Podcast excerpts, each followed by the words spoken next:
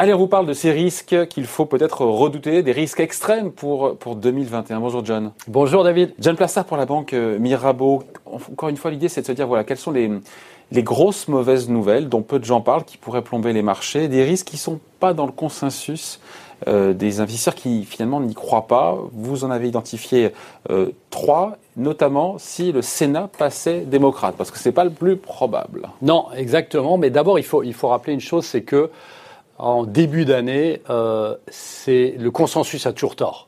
Euh, on le sait, et cette année, euh, plus que jamais, le consensus. Bah, le consensus... Cette année, qui pouvait prévoir la pandémie hein, Non, tout à fait, exactement. Mais uh-huh. on voit que cette année, tout le monde est short dollar, donc vend le dollar. Tout le monde pense qu'il faut jouer les actions européennes. Tout le monde pense que les pays, les pays émergents vont progresser et que le Bitcoin va passer les 100 000. Euh, alors ici, il faut se dire que, vous l'avez dit, évidemment l'année passée, euh, personne ne pouvait prévoir euh, la pandémie, mais en 2018 et en 2019, eh bien, on a vu que le consensus aussi avait tort. Donc aujourd'hui, il faut essayer de voir où il pourrait y avoir une surprise. Et vous l'avez dit, la potentielle surprise qu'on pourra avoir, c'est la victoire en Géorgie du, des démocrates. Et potentiellement, vous avez un Sénat qui passe démocrate, et ça, c'est pas du tout dans le consensus.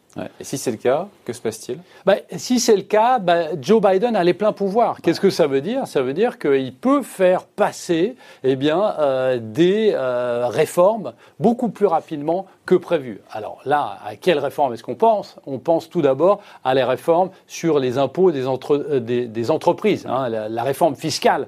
On sait que Donald Trump avait baissé les taux pour les entreprises américaines en passant de 28 à 21% Eh bien, Joe Biden veut faire un rétro-pédalage. Mm. Et on sait que là, ça aura un impact direct sur ces entreprises. Sans revenir pour autant au taux d'avant, au taux précédent. Tout à fait, exactement. Mais on voit ici que ce serait un changement total de paradigme. Hein. Là, euh, le consensus parie, en effet, sur un blocage qui mm. durera au moins deux ans jusqu'aux euh, mm. élections de mi-mandat, où potentiellement, là, le Sénat aurait pu passer démocrate. Mais s'il passe démocrate tout de suite, eh bien, il va falloir changer son Et ça change la donne. Ça change totalement la donne. Et on a vu les valeurs de la tech qui ont progressé et qui, en fin d'année passée, vous vous souvenez que le Nasdaq a touché des plus hauts historiques, eh bien, on est dans une situation où potentiellement on peut voir les valeurs de la technologie baisser en faveur d'autres euh, valeurs et notamment les valeurs qui, feraient, euh, qui seraient euh, dans ces réformes structurelles qu'amènerait Joe Biden et qui seraient passées cette fois-ci au Sénat. Le deuxième risque, il est aussi lié à Joe Biden, mais pour le coup à sa personne. Si d'aventure, du fait de son âge et ça, il devait démissionner parce qu'il avait un souci de santé? 78 ans, on peut pas l'exclure, évidemment. Alors, euh, il a été euh, le, premier à avoir une injection euh, contre le coronavirus. On le sait, un des premiers. mais on peut pas exclure qu'il lui arrive quelque chose ces quatre prochaines années. Alors, qu'est-ce que ça ferait? Eh Bien, Kamala Harris deviendrait la première femme présidente aux États-Unis. Ça changerait totalement la donne, puisque on sait qu'elle a un aspect un peu plus radical entre guillemets que euh, Joe Biden et il faudra revoir totalement euh, la politique euh, et les données économiques si elle est au pouvoir. Et donc ça, ça changerait. Alors c'est arrivé à de rares, de, de, de, rares fois, mais on peut imaginer que pour un, problème de santé, eh bien Joe Biden démissionne en cours de mandat. Et il y a une chose qu'il faut rappeler ici, et c'est la première fois que ça arrive, c'est que lorsque les Américains ont voté pour Joe Biden, ils savaient pertinemment que Joe Biden n'allait faire qu'un mandat. On imagine mal qu'il fasse un deuxième mandat entre 82, entre ses 82 et ses 86 ans. Et donc là, on est dans une situation où potentiellement il peut y avoir des surprises à ce niveau-là. Et ça, c'est pas du tout pricé par le marché.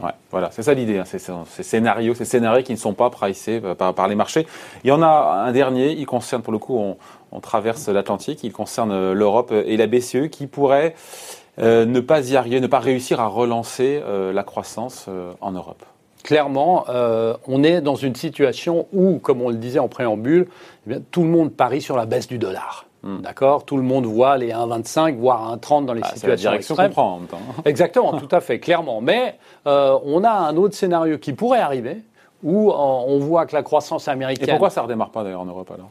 Alors, euh, on a euh, ces fameux plans de relance qui doivent être mis en place, hein, ce fameux plan de 750 milliards d'euros, et euh, on voit que effectivement, ça fait depuis près de 20 ans qu'il n'y a pas du tout d'inflation en Europe. Et je vous rappelle quand même, David, que c'est le mandat de la Banque centrale européenne de faire redémarrer l'inflation, hein, cette fameuse stabilité des prix, et on peut arriver dans une situation où on a aux États-Unis, eh euh, pour, raison potentielle d'immunité collective, ils ont été tellement frappés par le coronavirus, eh une croissance qui démarre plus vite qu'en Europe, une Europe qui stagne, on voit une, euh, cette fameuse thème de réflation, hein, le redémarrage de l'inflation qui ne fonctionne pas, et la Banque Centrale Européenne, contrairement à la Fed qui pense à normaliser, alors pas tout de suite bien évidemment, mais à normaliser dans deux ans, voire l'année prochaine, eh bien on voit la BCE qui relance potentiellement encore des rachats d'actifs. Et là, qu'est-ce qui pourrait se passer? Ben, Un rétro-pédalage et potentiellement eh bien, un dollar qui euh, progresse et mais c'est bon, ça, un euro qui baisse, c'est bon pour la zone euro. alors, ce serait bon pour la zone euro, mais on sait que ce n'est pas un effet immédiat et que ça prend du temps. On parle normalement de 12 à 18 mois, hein, donc on n'y est pas encore. Alors, potentiellement pour 2021. Et après, c'est un risque extrême pour le coup, ça? Parce que la BCE en ferait plus? alors, ce n'est pas, pas un risque extrême pour euh, l'Europe.